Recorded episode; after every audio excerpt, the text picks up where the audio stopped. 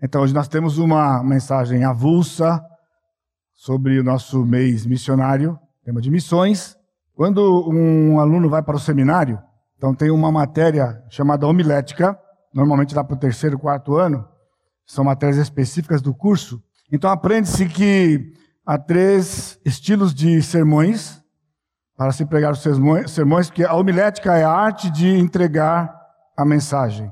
Então, que seria o sermão topical, o sermão textual e o sermão expositivo. O sermão topical, ele não se preocupa com o texto, mas com o tópico. O sermão textual é uma mensagem que tem um texto de um, isso são definições clássicas, um ou dois versículos, e você tem o pensamento principal nesses dois versículos, e depois você quebra esses versículos em partes, que é o corpo do sermão, e depois você procura em outras partes da escritura textos que são relacionados com aquele texto. E a exposição, então, são textos mais de três versículos, podendo ser até um livro inteiro, em que se faz uma exposição bíblica. No entanto, a exposição bíblica, de fato, não é um estilo de, prega... não é um estilo de pregação, mas é a abordagem da pregação. Então, quando se tem a exposição bíblica no coração, você pode pregar expositivamente num tópico, você pode pregar expositivamente num texto pequeno, de mesmo de um versículo, e você pode pregar expositivamente num texto grande. Pastor Sacha, normalmente, quando ele vai começar, ele tem dito né, de que a mensagem expositiva é quando o texto nos dá o que é o tema da passagem e o conteúdo da passagem. Então não é o pregador que escolhe, é o próprio texto. Por isso, a gente analisa o texto, entende o pensamento do autor, o que estava no coração do autor e, consequentemente, do coração de Deus, e esta é a mensagem que transmitimos para os irmãos. E como eu disse, isso pode ser mesmo um tópico, como é o nosso caso hoje à noite, falando sobre missões, porque cada texto que vai ser dito, né, nós teríamos fazer uma exposição daquele texto, né? ou seja, não podemos pegar textos fora do contexto, nós não podemos pegar textos como pretextos, nós pegamos o texto e expomos o texto, mesmo que ele seja uma variedade de textos, ok? Muito bem, então, missões 2020, missões é um termo equivocado. Forte, não? Forte dizer isso, né? E sem dúvida, é um termo que usamos, vamos continuar usando, e o objetivo aqui não é mudar o texto, mas se nós estamos pregando a Escritura, como eu disse, expondo a Escritura, nós temos que deixar claro para os irmãos o que de fato são as coisas, porque ao longo do tempo da história da igreja, né, então, tradições vão acontecendo, vocabulários vão sendo criados, que é aquilo que chamamos de o igrejês, o que seja, né, vão sendo criados e nos ajuda, é bom, né, nos faz comunicar uma coisa que todo mundo entende, mas algumas vezes aqui a colar eles trazem certos danos. E eu vou mostrar para os irmãos de à noite né, o que então implica quando nós usamos esse termo missões. O que significa missões? Interessante, porque quando eu falo, você sabe o que é. Né? Se eu perguntasse o que é, você responderia, a menos que você tivesse chegado aqui a semana passada como um convertido, não saberia. Não é? Mas, se você é crente há algum tempo, fala missões. Ah, já sei o que vai falar. Vai falar sobre a obra missionária. Né? Então, pastor, o que, que tem de errado com isto? Missões, no vocábulo, ele é o plural de missão. Daí, temos o termo missionário que é um outro termo equivocado e que nós não encontramos na Bíblia. No caso missionário, nós não encontramos o termo missionário na Bíblia. Ao longo dos séculos, então, criou-se este nome para certas pessoas. Ah, fulano é missionário. Ah, o fulano é missionário. Ele é um missionário. É um missionário em tal lugar. É um missionário. É um missionário. E a gente entende, né, por conta do igrejês, de que ele foi para o campo missionário. Mas note, a palavra bíblica que se refere ao missionário mesmo é evangelista, porque nós encontramos em Efésios capítulo 4, no versículo 11, e ele diz: E ele mesmo concedeu uns para apóstolos, outros para profetas, outros para evangelistas e outros para pastores e mestres. Você vai, vai concordar comigo que se tivesse um lugar na Bíblia para entrar como missionário, era aqui.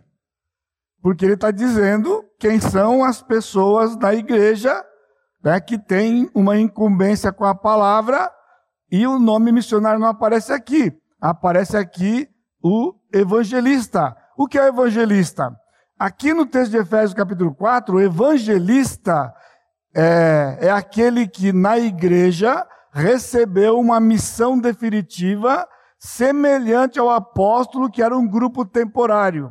Porque o, o apóstolo era um grupo fechado, definido, que o Senhor Jesus Cristo definiu, e portanto, quando o último apóstolo morresse, esse grupo morreria.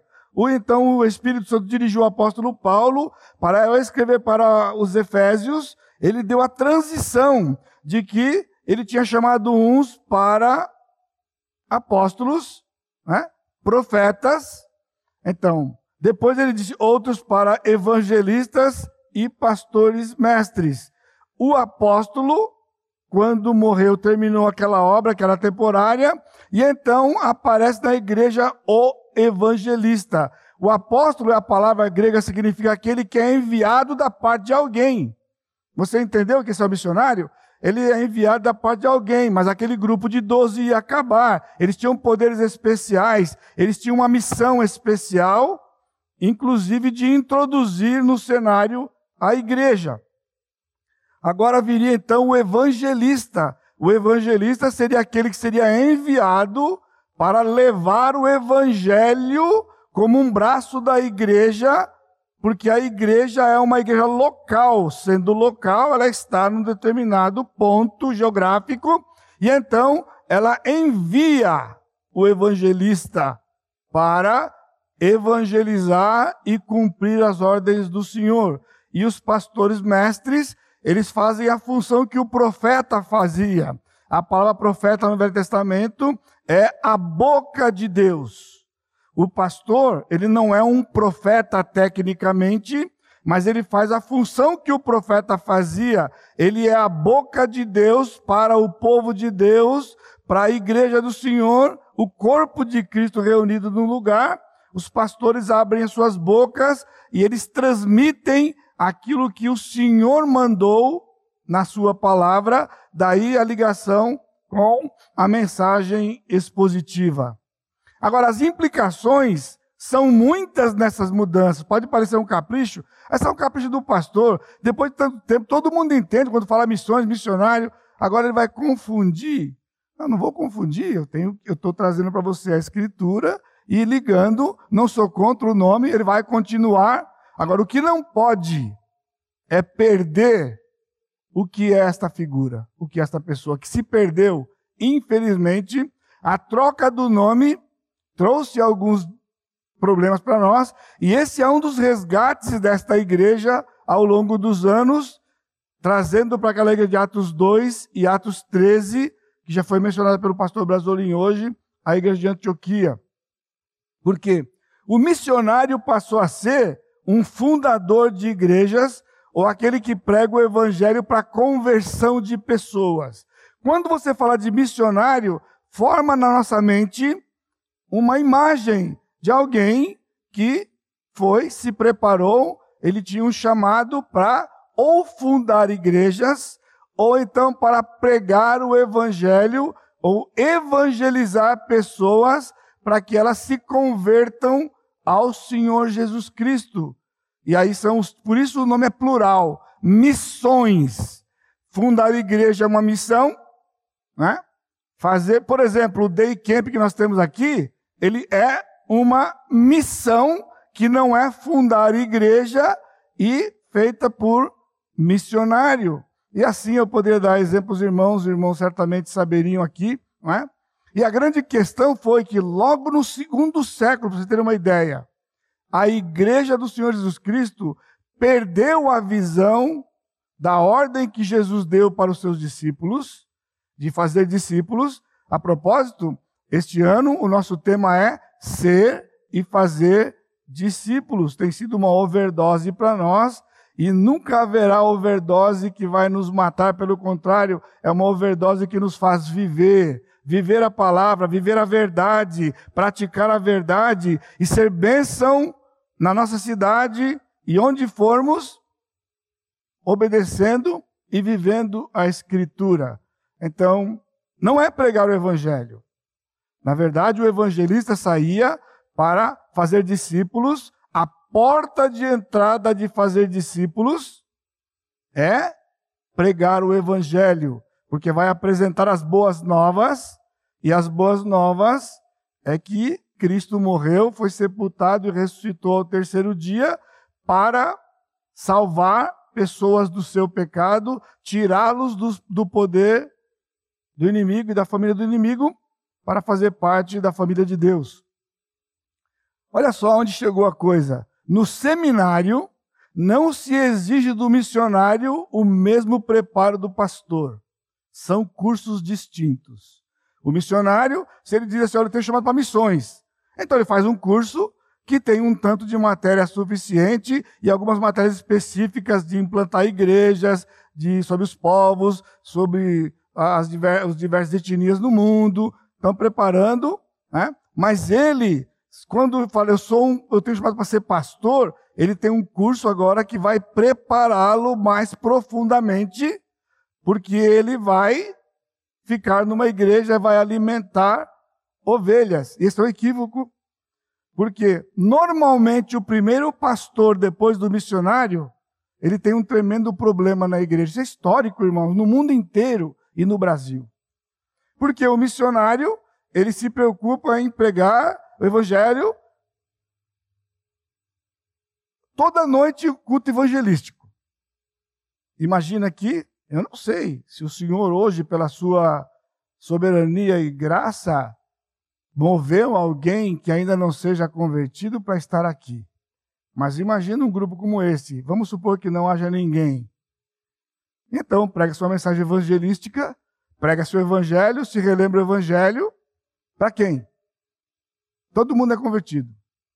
Então você entra com fome e sai faminto, porque não foi pregado para você, foi pregado uma mensagem para um suposto alguém que sem Jesus, que ninguém trouxe, ninguém convidou, nem o mesmo pastor convidou para vir.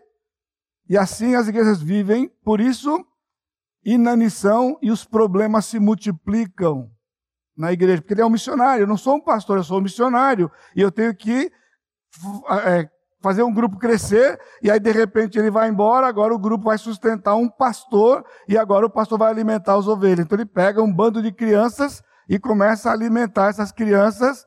Irmãos, um monte de criança num lugar, você imagina o que acontece? Né? Criança não trabalha, aqueles dá trabalho. E muito trabalho. E assim, muito do desgaste dos pastores são de trazer maturidade para imaturos e aquilo até que eles amadurecem, um punhado vai embora, há um monte de problema. Pense num grupo de crianças numa sala brincando. Entre mortos e feridos no fim do dia, salva todo mundo. Pessoal, isso tudo, veja. Agora, interessante é que o curso do pastor, ele habilita o missionário, porque ele é um curso maior que o do pastor. Mas não o do missionário para o pastor e assim por diante. Agora veja onde eu quero chegar. Irmãos, Deus nos deu uma única missão. Uma única missão. Por isso eu disse que missões é equivocado. Nós não recebemos missões do Senhor Jesus Cristo. Nós temos uma missão como igreja. E esta missão é fazer discípulos. É pregar o evangelho para alguém que não conhece Jesus, o Espírito faz uma obra, abre o entendimento, ele se rende a Jesus e agora o trabalho está tá terminado? Não! Vai para o relatório? Não! Começa-se agora um trabalho. Incrível! Imagina, alguém gera uma criança, acabou, abandona, joga no lixo, faz o que com aquela criança? Não, começa agora o trabalho de levar aquela criança ao seu amadurecimento. Isto é, a missão que o Senhor deixou para os crentes da igreja. Então Jesus, na verdade, ele tem um plano para efetivar a salvação do seu povo no Novo Testamento, a igreja. Veja, Jesus, na verdade, tem um plano para efetuar a salvação do seu povo, que é a igreja no Novo Testamento, e esta é a missão dada para a igreja, que nada mais é do que um corpo de pessoas que um grupo de pessoas se reúne no mesmo lugar com a doutrina dos apóstolos para viver essa doutrina, proclamar essa palavra e o Senhor então resgata pessoas, move pessoas e elas são agregadas. Toda mensagem, quando sai da boca de um pastor que tem a convicção bíblica, ela tem evangelho suficiente para uma pessoa que não é convertido ter a sua mente aberta, seus olhos abertos, coração aberto e se entregar para Jesus. Não há uma mensagem específica. A mensagem é a mensagem de alimentação, de alimento para as ovelhas e aplicação para aquele que está, que ainda não é ovelha, mas se for do aprisco do Senhor, de acordo com de acordo com João 17, como nós, em relação aos discípulos, né? Aqueles que ainda irão crer no Senhor. Este é, deve ser a preocupação da igreja. Agora, veja, pode ter sido imperceptível para muitos, mas nesses 35 anos, eu estou dizendo últimos, não é? A Igreja Maranata ela é da assim, desde 74, mas com uma visão inicial, tradicional, onde o missionário tem um papel de missionário e depois o pastor iria fazer o papel de edificar. Porém, a herança qual é? Qual era? No domingo de manhã, culto de doutrina, domingo à noite, culto evangelístico. O pastor. Hoje, nesta hora aqui, muitos pastores espalhados pelo Brasil estão pregando mensagens evangelísticas hoje e provavelmente para ninguém que esteja ali sem Jesus, porque essa é uma tradição recebida por conta dessa preocupação de que pessoas estão indo para o inferno e que precisa pregar o evangelho para essas pessoas. Agora veja, nós fundamos congregações, enviamos missionários ou evangelistas, sustentamos. Isso tem sido feito pela igreja, mas como uma missão. A mesma missão. A questão agora é onde e quando. Mas a missão é a mesma, mesmo que seja um lugar distante. Essa ideia do missionário, irmãos, tem muitos equívocos, tipo, alguém entra num avião, viaja para um lugar, ele entra um crente, ele sai um missionário. Por quê? Muitos nunca ganharam uma alma na igreja, nunca falaram disso para ninguém. Mas de repente, num culto desse tipo, que é feito muito por aí, de mover para missões, né? Todo culto missionário na igreja, fazer missionária, tem apelo para alguém ir para o campo. Aí a pessoa é, ela é tomada pelas emoções, ela então, o senhor está me chamando. E aí agora você tem que se preparar. Eu vi isso muito. Nunca falou de Jesus nem para um amigo da escola. Mas agora ele é um missionário, então faz o curso, vai para um outro lugar, e então ele começa a pregar o evangelho e fundar uma igreja ou fazer qualquer coisa assim. Isso não é a missão que o Senhor Jesus Cristo deu para ninguém. Ele não deu isso para nós. Então, ao longo destes anos, nós temos resgatado um princípio que eu vou compartilhar com os irmãos mais uma vez. O pastor Sá sempre diz que é o mais do mesmo, né? Eu, então não é uma repetição, eu espero que você não fique enfadado. Já vem de novo o pastor agora, acho que ele está sem repertório, né? Toda vez que ele vai falar sobre esse assunto, ele lá vem com aquele assunto de novo, né? Mas os equívocos quanto à identidade destes homens e mulheres, que eu quero dizer os, os, os missionários, toldaram os olhos de muitos. Quem é o missionário? Ou o que é, de fato, biblicamente, um missionário. Há uma conversa histórica com o pastor Brasolim. Brasolim logo veio para cá depois daquela conversa, né? Sabe o que é a soberania de Deus? Estou indo lá no, no bosque para almoçar, num lugar que eu gostava de almoçar, e de repente chego lá e encontro o Brasolim com suas duas filhas, almoçando. Não vou nem contar que era um perrengue, na verdade, que ele estava ali, ele ficava quase querendo falar comigo, e pastor, negócio complicado, cuidar delas aqui e tal, né? E então, começamos a conversar, e eis que ele faz essa pergunta. Olha que está aí. Por que, pastor, igreja que tem doutrina saudável não enfatiza missões? Não enfatizam missões. O que ele queria dizer, né? Por que uma igreja que é envolvida com missões até aqui são aquelas igrejas que têm doutrina questionável? E as igrejas que têm doutrina boa, nem se fala de missões, o negócio é mirradinho, então, é tudo muito voltado para si, né? Para o umbigo, como a gente diz. Eu falei para ele assim, mas a igreja Batista Maranata é uma igreja de doutrina saudável e uma igreja que faz missões. É, porque na cabeça dele, no pensamento tradicional do que era um missionário, nós éramos isso. Uma igreja que tem doutrina boa, mas missões não eram uma ênfase da igreja. E então eu disse para ele o seguinte: falei, meu irmão, é que aqui na igreja a gente faz tudo que tem alguém para fazer. Eu não vou fazer isso, eu tenho uma tarefa para fazer. Agora, você está afim? Você tem isso no seu coração? É só você arregaçar a manga e dizer, dar o projeto e está contratado. Verdade, pergunta para ele. Fala, você tem um projeto para missões? Está no seu coração? Ué, você é o cara. Porque não sou eu, mas você é o cara. É assim que o Senhor move. Eu estou dizendo para você, isso pode parecer algo tão ou estranho para alguns, ou tão natural para você que está aqui tanto tempo, mas não é assim. Um dos valores perdidos, muito tristes, é de que não é a igreja que envia os missionários. Não é a igreja que envia. Quem envia os missionários para o mundo, via de regra, são agências missionárias. Todos eles são membros de uma igreja. E eles foram despertados provavelmente num culto, numa conferência dentro da igreja. E então eles vão para o seminário para serem preparados, porque a maior parte das igrejas não pode prepará-los, por isso vai para o seminário. E então depois, agora a igreja não vai enviar.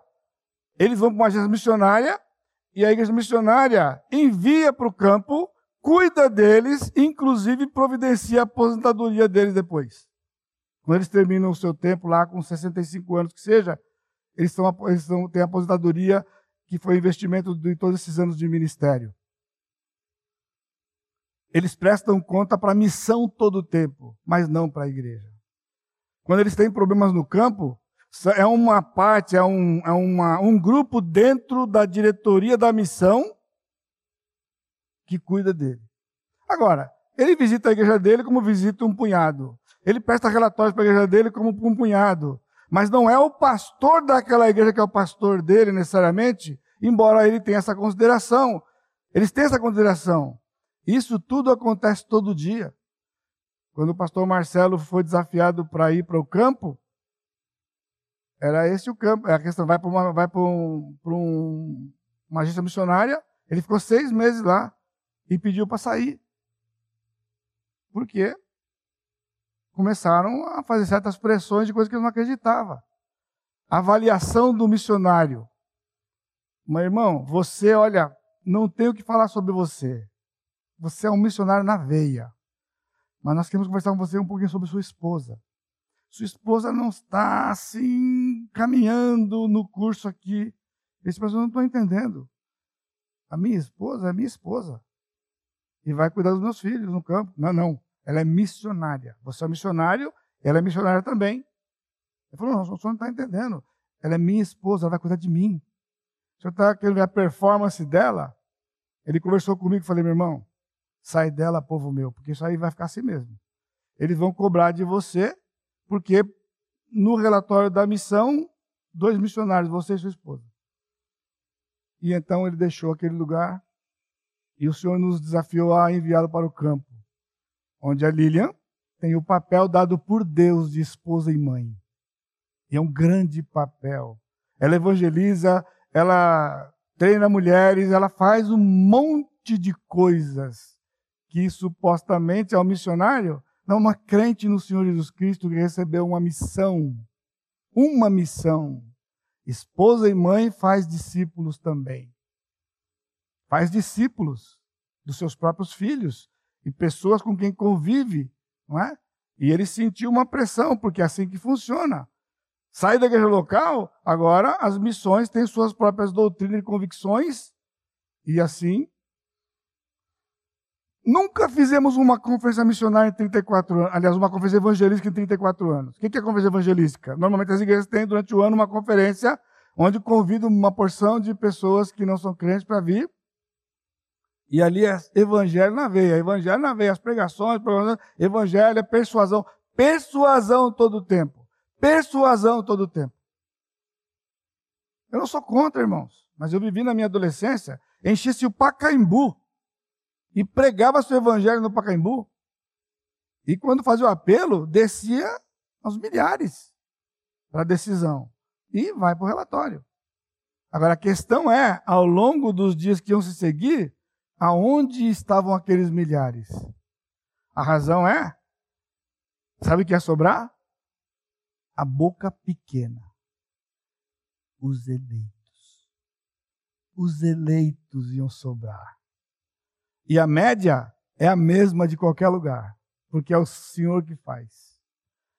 Escuta-se hoje igrejas que têm conversão de 50, 60, 80 por domingo vezes 52 dá 4 mil por ano. Eu não conheço uma que cresce 4 mil por ano. Porque é um entre e sai, todo tempo entre e sai, todo mais eles proclamam isso. 50 conversões, 80 conversões. E vai para o relatório. Eu estou contra? Não, não sou contra, não acredito. Não acredito. Porque depois, quando vai fazer o saldo ao longo de alguns anos, a mesma porcentagem daqui de qualquer outro lugar. Por quê? Quem salva é o Senhor soberanamente. Não tem como mudar isso. Não tem como mudar, aumentar esse número. Não tem como mexer nesse número. Esse número é o número do Senhor. Eu tenho discipulado dezenas de pessoas, dezenas de vocês, centenas ao longo do tempo, porém, cumprindo a missão que eu recebi e a que recebemos como igreja, corpo de Cristo, que é fazer discípulos. Mas muitos de vocês chegaram aqui e vocês não eram convertidos. Então, qual foi a abordagem? Dividir o evangelho com vocês. Mas não ficou ali. Mais um. Você quer estudar a Bíblia? Meses. Só que isso não dá ibope, irmão. Sabe por quê? Porque é um sufoco para crescer. É um sufoco para crescer. É mais ou menos como eu crescer depois. Não cresce, mas cresce pela graça do Senhor. Não é? Porque esses meses, anos na vida de uma pessoa. Por isso, a questão hoje é milhares. Ah, tem 5 mil, tem 2 mil, tem 3 mil. Quatro anos, 3 mil. Ó, oh, ó o quê? E achei lá, ah, não está mais. Aquele grupo, ah, cadê aquele grupo? Não está mais. Foi embora. Chegou outro grupo e assim Irmãos, não foi isso que o Senhor pediu para nós. Mas a primeira bênção no meu ministério foi nessa área. Acredite se quiser. Primeira bênção aqui foi exatamente neste assunto, nessa área chamada missões. Em 1985, três meses de pastoreio, Deus me levou lá na Palavra da Vida. E eu tinha uma aversão àquele lugar. Quando falava PV, eu ficava arrepiado. PV, eu empolava. PV, eu empolava. Mas, irmãos, eu era novinho e o Senhor tinha tanta paciência comigo. Falou assim, não, mas ele vai, ele vai dar uma melhoradinha, ele vai melhorar. Porque eu venho de um grupo xiita, não, não, peraí, peraí, batista regular, não, peraí, peraí, não, radical, que, acredite, o grupo é tão radical que palavra da vida era liberal você tem uma ideia, a coisa como que é, a palavra da vida é liberal. Porque era interdenominacional, não tinha denominação. Como nós éramos de uma denominação fechada, então ir para a palavra da vida era ir para qualquer lugar. E assim eu fui criado e treinado. Mas o Senhor tinha misericórdia. Então, tem. Eu só queria dizer para você, consolar você, tem esperança para você, meu irmão. Porque teve para mim. Olha como eu cheguei aqui. E o Senhor caprichou. Três meses. Pastor João Pedro chega um dia lá, irmão, eu tenho aqui um panfleto da palavra da vida. pastor, vai ter uma conferência na Olha, vai ter uma conferência para pastores lá. E eu vou pagar para o irmão a semana lá na, na Palavra da Vida para estudar lá. Do jeito que ele veio, eu falei assim: irmão, obrigado, mas não. Obrigado, mas não. E assim, obrigado, mas não. Mas o senhor começou a trabalhar. Né? Recém-chegado aqui, ali lá, grávida da Pâmela, com a Karina pequenininha, cansada, longe de casa, longe da mãe, né? Saudade da mãe. E aí, quando ela falou assim: Olha, eu estou com saudade da minha mãe, né? As crianças pequenas aqui. O Senhor soprou no meu ouvido assim: Olha, eu tenho uma informação para você. Leva ela para casa da mãe dela para ficar uma semana na casa da mãe dela, cuidando. Ela vai mamar na mãe dela e as crianças vai dar mal para as crianças dela. Aqui a sogra vai cuidar. E você vai lá para a palavra da vida, onde João Pedro chamou você. Falei, eu, Senhor. Aí eu fui Pedrão, Pedro total. Eu, Senhor. Mas eu nunca participei de nada. Palavra da vida falou, lá na palavra da vida, sim. Procurei João Pedro, falei, João Pedro, está de pé aquela oferta sua? Tá, pastor. Levei ali para São Paulo, juntei minha mala e Atibaia. E ali o Senhor começou a quebradeira. Detalhe, o equívoco de Deus. Era para ex-alunos, os pastores eram ex-alunos. E chego eu de paraquedas lá. chego de paraquedas. E você quem é? Fulano, igreja tal, igreja, pastor, igreja tal, ex-aluno. Igreja tal, ex-aluno. E você? Falei, eu sou Edson, Igreja Batista Regular, em São José dos Campos. Não sou ex-aluno. Patinho feio lá no meio de todo mundo. O Senhor me colocou naquele lugar. Pela sua graça. Eu fui fazer uma matéria, crítica do, de, crítica do Novo Testamento. Eu não tinha tido essa matéria no seminário, me chamou a atenção. Lá, vou lá, né? Aprender, né? Mais de grego e tal. Professor Wilbur Pickering, missionário americano, erudito. Esse era o plano, ir fazer uma matéria de crítica textual, ganhar crédito, fazer prova, ganhei crédito para depois, se precisasse lá na frente, agregar os meus créditos no seminário, mas Deus tinha outro plano. Nas capelas, cinco horas da tarde, todas as tardes, aquele homem de Deus nos trouxe as sete estratégias missionárias de Cristo. E aquilo foi um norte para o meu ministério, presente de Deus. Primeiro dia eu entendi, nem foi na aula, eu vibrei na aula, eu gostei demais da aula. Era tudo que eu fui fazer lá, da hora do almoço, à tarde, mas pessoal, cinco horas capela. Eu sei lá que a capela não era ex-aluno. Eu sei, capela é um lugar. Não, capela é a programação. Vai lá, cinco horas da tarde. E ele trouxe para a gente eu tenho até hoje o um manuscrito, amarelo total, né? Que ele distribuiu para a gente.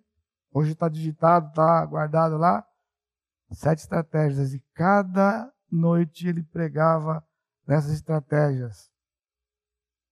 Por isso, pode parecer repetitivo para os irmãos, mas eu quero apenas ressaltar alguns aspectos dessas estratégias. Irmãos, estratégia não é minha. Vocês não entenderam? São sete estratégias missionárias de Jesus. E eu levei a sério, irmãos. Outros não sei, mas eu levei a sério. Aquilo era um presente de Deus, era o que eu queria e precisava e não sabia onde estava. O Senhor me levou lá. E assim começa a história. No início desse ano, lá nas, quando nós falamos sobre. Lá eu fiz umas pregações em Mateus, né, dentro daquele tema de ser e fazer discípulos eu falei sobre as estratégias missionárias. Agora veja, as sete estratégias de Cristo são sete ordens para o cumprimento da nossa missão de alcançar pessoas, tornando-as em verdadeiros e frutíferos discípulos dele. Veja lá, as sete estratégias de Cristo são sete ordens de Cristo. Ordens para quê? para o cumprimento da nossa missão. Portanto, irmãos, nós não podemos falar sobre a nossa missão se nós não nos atentarmos qual era a estratégia de Jesus. Por isso que impactou a minha vida. Porque eu, como pastor novo, eu estava ali para poder fazer o meu próprio desenho. Como cada pastor tem o seu. Cada igreja tem o seu. De fazer missões, convicções conflitantes entre eles. E é pregar o evangelho é o que é comum. E fundar a igreja é comum. Agora, o como fazer isso é uma discussão como qualquer outra. Cada um tem a sua fórmula. E por isso, a igreja é o que tem sido. Então eu entendi e falei: o senhor já está falando uma coisa séria para mim. Se são ordens do Senhor para cumprir a missão dele, então me concede a graça e vamos caminhar aqui nesse lugar. As sete estratégias. Rogar ao Senhor por obreiros. Mateus 9, 38. Isso aqui é histórico. Toda conferência missionária, toda pregação de missionário, onde ele for, ele vai usar esse texto aqui. Rogai, pois, ao Senhor da Seara que mande trabalhadores para a sua Seara. E aí ele faz o apelo.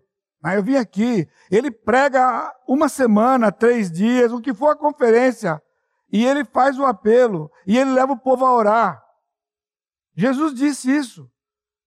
Ele via as pessoas, e aí ele fala: olha, os campos estão sedentos, os campos estão brancos. Se você lembra de Mateus recentemente, o ceifeiro é o Senhor.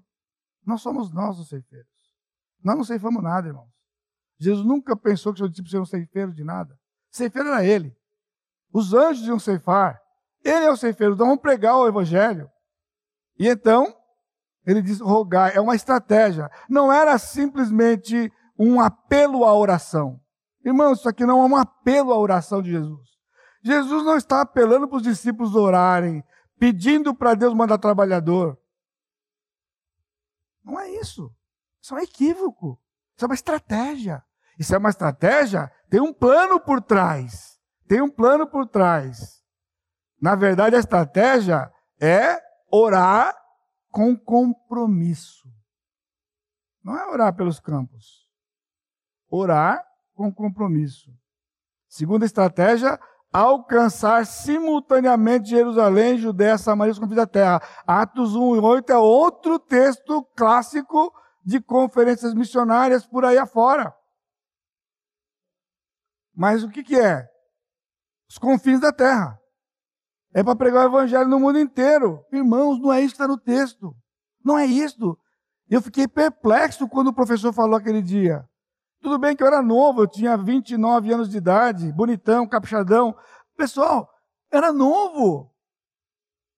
Mas veja, quando ele falou assim, há uma estratégia aqui. E eu disse, qual que eu escuto esse versículo que eu me converti? O que é de novo aí? Simultaneidade. Eu nunca vou esquecer ele repetir tanto como e.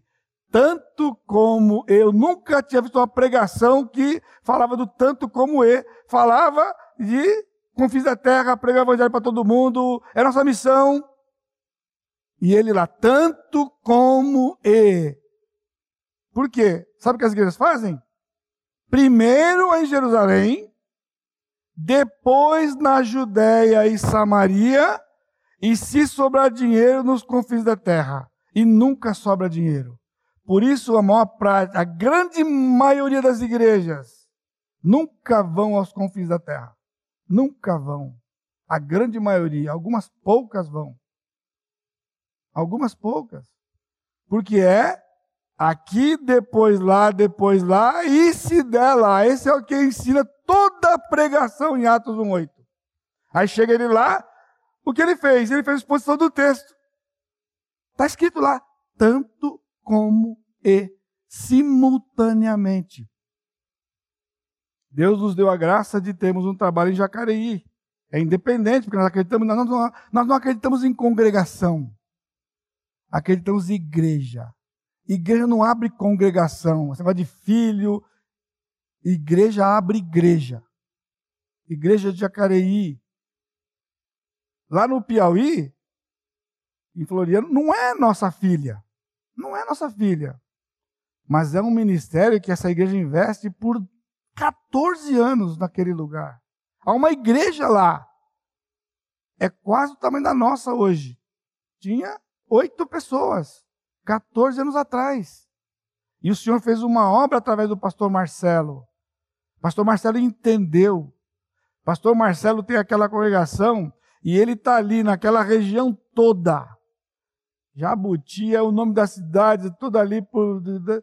E vai, ele vai para lá, para cá, e vai ao mesmo tempo, porque é simultaneamente.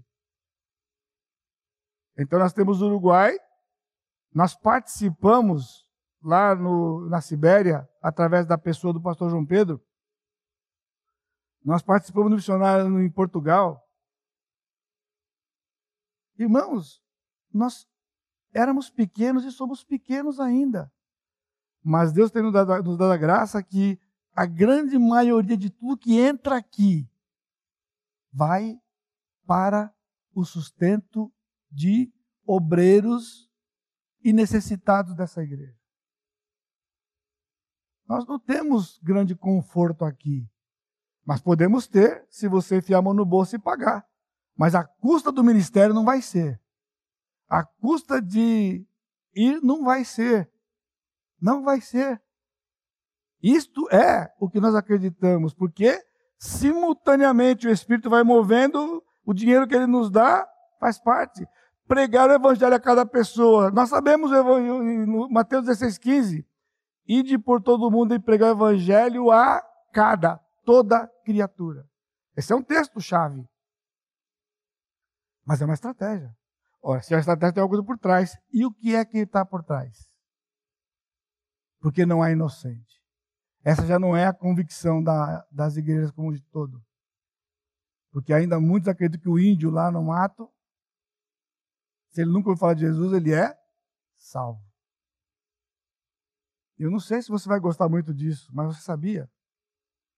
Seu filho, nenezinho, seu filho piquititico, perdido perdido. Com P maiúsculo. Perdido com P maiúsculo. Quando você está enfadado para fazer seu culto doméstico, é porque você acha que ele é salvo. Porque se você acreditasse de verdade, quando nós pastores aqui dizemos que eles são perdidos, você ia fazer isso dia e noite. Mas você não faz. Porque lá no fundo você tem aquela coisa católica de que até sete anos é inocente. Depois de sete vira uma chavinha, aí vira coisa. Isso é coisa católica, isso não é coisa não é de Bíblia. Não há inocente. Por isso Jesus disse: prega o evangelho a cada criatura. Cada criatura neste mundo que nasce, nasce perdido na família do diabo, não é filho de Deus e precisa ouvir as boas novas do Evangelho. Precisa ouvir. Nós encaramos nossos filhos como crentes só porque nasceram na, na, na casa de crente. Por isso isso aqui é uma estratégia. Reveja esse versículo. E vai mudar como você vai ver seus filhos, seus netos. Seus netos são perdidos. Os meus netos são perdidos. Por isso orar por eles. Por isso investir na vida deles. Nós temos um ministério aqui nessa cidade chamado Escola Cristã. Agora eu sei, uma escola particular. Custa, tem que pagar, eu sei. Mas quando aquela escola foi fundada, nós sempre dissemos: dinheiro não pode ser problema, porque não é possível que Deus não vai dar. Agora, a gente já parte do não vai dar. Por que Deus daria se não vai dar? Só tem um lugar que dá com Ele. Dobra o joelho, vai para Ele. Porque ao dizer que Ele não deu, você tem que ter certeza. Não é não deu porque você acha que não dá. Nós temos prioridades invertidas muitas vezes. Nós trocamos prioridades. Sabe por quê?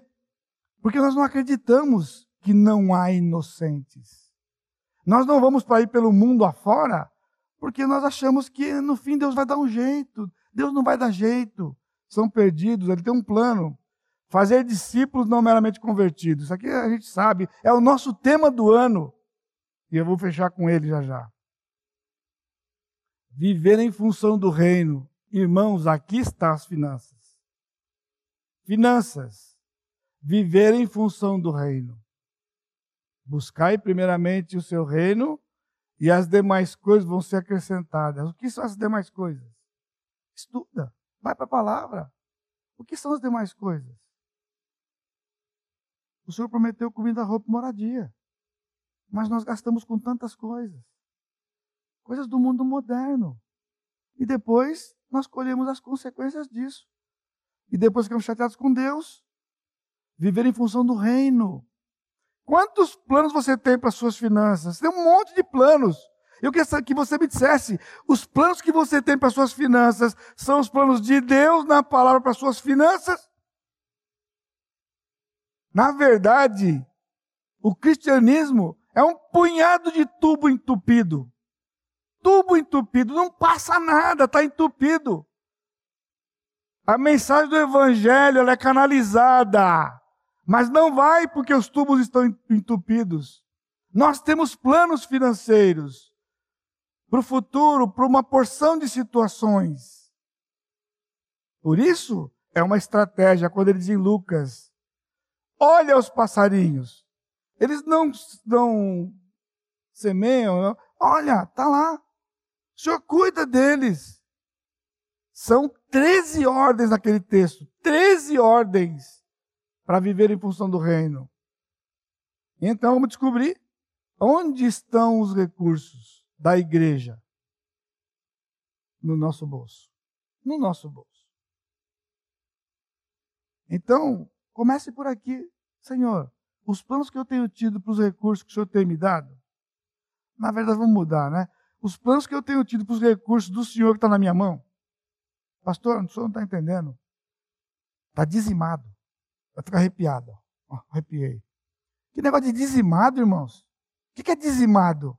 Significa que você recebeu seu pagamento, você tirou 10% para Deus e os outros 90% é seu.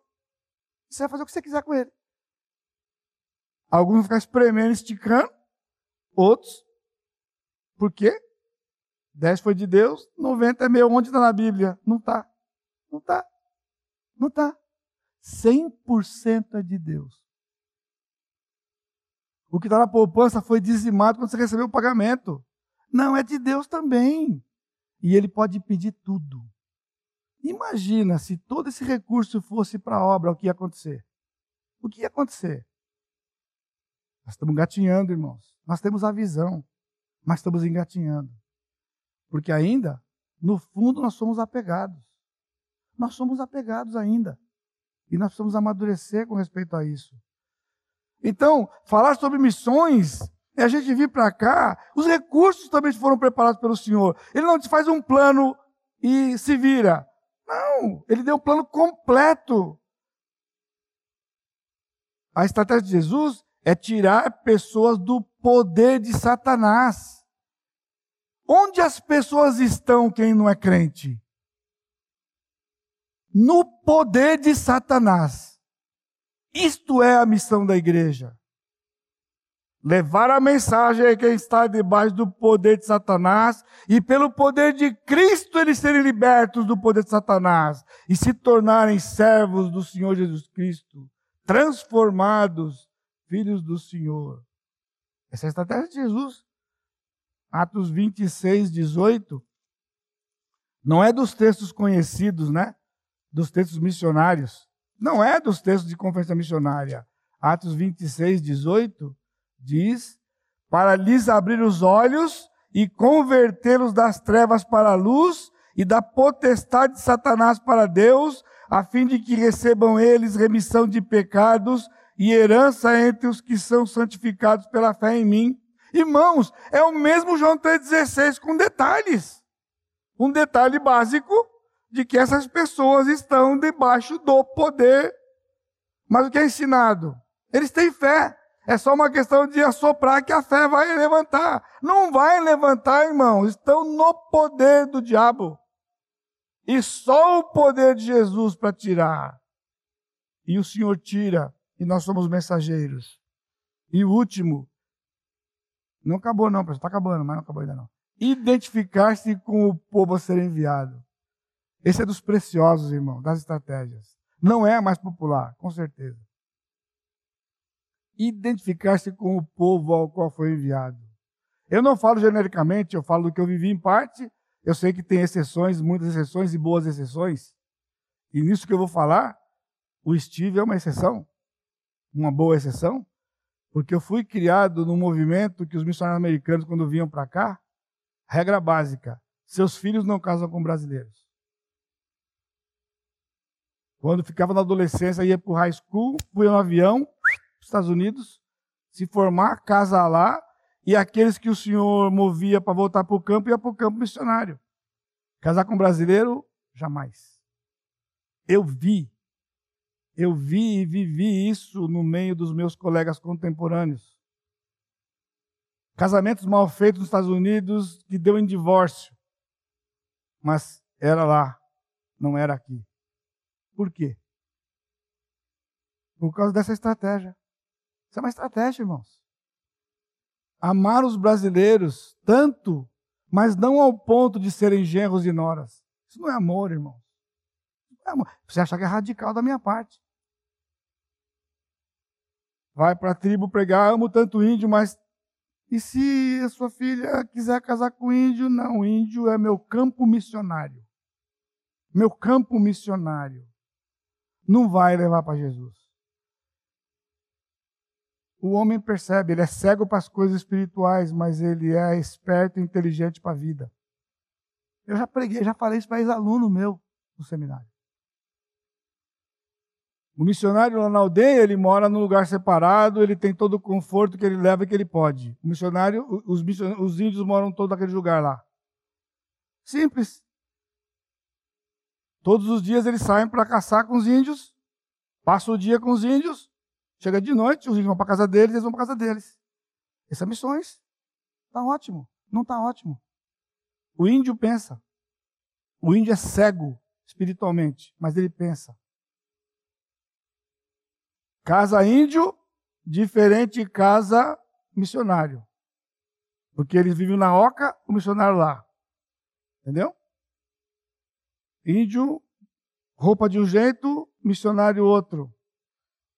Agora veja: índio, pajé e deuses, missionário, o Deus deles. E pronto, está na cabeça dele. Ele vai pescar, ele vai caçar, ele vai fazer tudo junto com você. Mas já está estabelecido no coração dele que nós somos totalmente diferentes, porque cremos em coisas diferentes.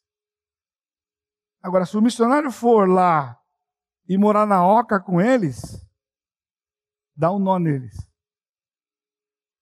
branco, missionário, mora no meio de índio. Tudo índio, tudo índio. Por que, que ele tem Deus diferente índio? Se o Senhor vai abrir o entendimento, tem um plano, ele se entrega para Jesus. Mas quem quer? É uma estratégia. Deus não ficou lá no mundo, eu amo esse mundo, eu amo esse mundo, eu amo esse mundo. Ele mandou o seu único filho Jesus veio aqui, ele nasceu como eu e você, ele aprendeu como eu e você, ele sofreu como eu e você, sendo Deus, identificou-se conosco e morreu na cruz, deu sua vida por nós. Identificou-se conosco para nos conquistar. Essa é estratégia missionária que tem que ser resgatado. Destas sete, cinco tomaram formas aqui, né? Simultaneidade, que eu já mencionei, fazer discípulos, orar com compromisso, vir em função do reino, identificar-se com o povo a serem enviados. Mas veja, irmãos, um plano completo para resgatar eleitos. Compromisso. Orar ao Senhor. Finanças. Olha só, é um plano completo. Finanças, viver em função do reino teologia, simultaneidade, tirar a pessoa de Satanás e pregar a cada criatura. E o método, fazer discípulos e identificar-se com o povo a serem enviados. Aquelas sete estratégias estão divididas aqui teologicamente. Essa era a teologia no coração do Senhor Jesus Cristo. Mas veja, qual é o ponto disto que eu quero compartilhar com você hoje à noite? cada discípulo um missionário. As estratégias foram dadas para os discípulos e não para a instituição igreja. Essa instituição não existe. Jesus deu essa mensagem, essa, essa, essas estratégias para cada crente. E nós, pastores, temos que ensinar isto para que você entenda. Quando você foi ao Senhor Jesus Cristo, se curvou diante dele, você se tornava um filho de Deus, crente no Senhor Jesus Cristo e missionário, porque você tem uma missão. E essa missão é fazer discípulos. Como? Pregando a cada criatura, vivendo em função do reino, as estratégias, orando. Então, missionário, irmãos, não é uma classe de pessoas na obra de Deus. Não é uma classe de pessoas. O evangelista é o termo correto, porque algumas pessoas serão chamadas pelo Senhor para irem para algum lugar para pregar a mensagem do evangelho especificamente e discipular aquelas pessoas, formar novos núcleos ou testemunhos. Como eu disse, escola cristã, né? nós temos aqui na Missão Casa, nós temos aqui várias missões hoje, aqui na nossa Jerusalém, aqui nós chamamos de Jerusalém. Deus tem nos trazido irmãos com isso no coração. É muito bom, irmãos, mas nós não podemos perder, perder a visão que alcançamos de outros lugares de outros lugares. Há muito ainda por ser conquistado. Na aula de hoje cedo, o pastor Brasolim fez uma pergunta, ele estava refletindo aqui, né? até ele mencionou a Júlia que estava aqui, né? Falando do vizinho, né? Qual é mais fácil, orar ou fazer ou falar com o vizinho? Bom, a resposta é óbvia, né? Falar é mais difícil do que orar. Era óbvio para nós. Mas a minha pergunta é: Será que orar é mais fácil? Só é mais fácil se nós não entendemos a estratégia. Esse é o problema com missões. Irmãos, não é fácil orar pelo vizinho como Jesus pediu. Essa é a razão por que você não ora pelo vizinho. Você não ora pelo parente, não era pelo colega do trabalho, não ora pelo colega da escola, não ora. Não ora e não ora. Se fosse fácil, todo mundo estava orando aqui. E infelizmente não é o caso. Por quê? Jesus disse para os seus discípulos: roga o quê? Que ele mande trabalhadores. Então você ora, você pensa agora no seu vizinho. Senhor, tem misericórdia do fulano de tal. Tem misericórdia. Salva aquele fulano. Salva. Abre os olhos dele. Insiste. Ora. Todo dia. Não vai demorar muito. Eu vou desafiar você a fazer isso hoje. Não vai demorar muito. E o Espírito vai dizer para você: tá. E como é que eu vou fazer isso? Ah, sei lá, Senhor. O Senhor é tão poderoso. O Senhor é tão soberano. O senhor é tão criativo. É assim? Não existe orar sem falar, irmãos. Se você orar, orar, orar, orar, orar, a hora que você menos esperar, está lá na casa dele falando. Porque o Espírito vai constranger você. Ele vai levar você lá para aquele seu colega da escola. Então ora, mas ora desse jeito. Senhor, eu estou aqui. Mas qual é a resposta? Qual, é a nossa resposta? Senhor, salva lá. É, eu sou ruim de falar, eu não sei muito. Ah, se ele fizer uma pergunta, eu não vou saber responder, Senhor. Que oração é essa, irmão? Isso não vai, não sai do teto. Não vai, não vai. Então ora. Eu desafio você, ora. Ora mesmo. Pede, insiste. E depois me conta o que aconteceu. O que aconteceu? Seja o seu vizinho, o seu colega de trabalho, o seu colega de escola, quem quer que seja. Faz uma lista. Isso é cada crente um missionário. A Igreja Batista Maranata é uma igreja composta de missionários. Porque todos, e olha, irmão, tem sido o ano inteiro, nós temos sido, com pandemia, sem pandemia, estamos sendo desafiados ser e fazer discípulos. Jesus nos deu estratégia, não é fazer de qualquer jeito, não é, é, é fazer como ele mandou fazer, como ele ensinou seus discípulos a fazerem. Vamos fazer. Isso é apenas um exemplo, e podemos ter uma porção de exemplos de qualquer uma das estratégias. Desta forma, então, todos somos missionários. Afinal de contas, o nosso sexto D é demonstração de amor para o perdido. E o que é o sexto D? Se você está aqui novo na comunidade, você não sabe. Um crente maduro, ele vive seis Ds. Dependência da graça. Ele tem desenvolvimento espiritual contínuo, dons espirituais em exercício, dedicação ao corpo grande e ao grupo pequeno, desprendimento na mordomia e demonstração de amor para o perdido. Tire um e falta alguma coisa para maturidade. Portanto, está no nosso DNA, irmãos, está no nosso sangue. Batista Maranata, não, crente no Senhor Jesus Cristo. Está aberta a vaga, a lista está aberta, a vaga está aberta hoje. Hoje é o apelo para o missionário. Todos nós. Agora, sim, é verdade. Alguns aqui o Senhor tem um plano específico para um lugar específico? Sim, mas esse não é o missionário.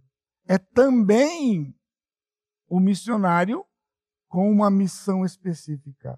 Por quê? As sete estratégias de Cristo são sete ordens para o cumprimento da nossa missão de alcançar pessoas, tornando-as verdadeiros e frutíferos discípulos dele. E o Senhor está nos convidando hoje à noite. Nos convidando hoje à noite a ajeitarmos nossas mentes, apertar alguns parafusinhos e nos engajarmos naquilo que estamos sendo desafiados esse ano todo e vamos continuar todo o tempo. Ser e fazer discípulos. Ordens de Jesus, que tem algo por trás. Porque através disso, então, nós vamos trabalhar tanto em Jerusalém, como em toda a Judéia, Vale do Paraíba, e Samaria, sul de Minas e adjacências, e os confins da terra. Ao mesmo tempo, para a glória de Deus, pela graça de Deus, com os recursos de Deus, tudo de Deus e o mover de Deus. Amém? Amado Deus, te agradecemos pela tua bondade, Pai, pelo teu amor para conosco em nos lembrar mais uma vez de que o Senhor tem uma missão para nós. Nós temos sido lembrados cada culto, cada semana, este ano inteiro especificamente. E que a, a diversidade do Senhor é uma diversidade de uma única missão. E que o teu Santo Espírito mova cada membro deste corpo. Nesta consciência de que somos missionários. Temos uma missão: dividir uma mensagem que um dia alguém compartilhou conosco e fomos alcançados. E então começar um processo de tornar esta pessoa num discípulo como somos discípulos de Jesus. E que o Senhor então nos ajude nos capacite. Não permita que a chama no nosso coração apague.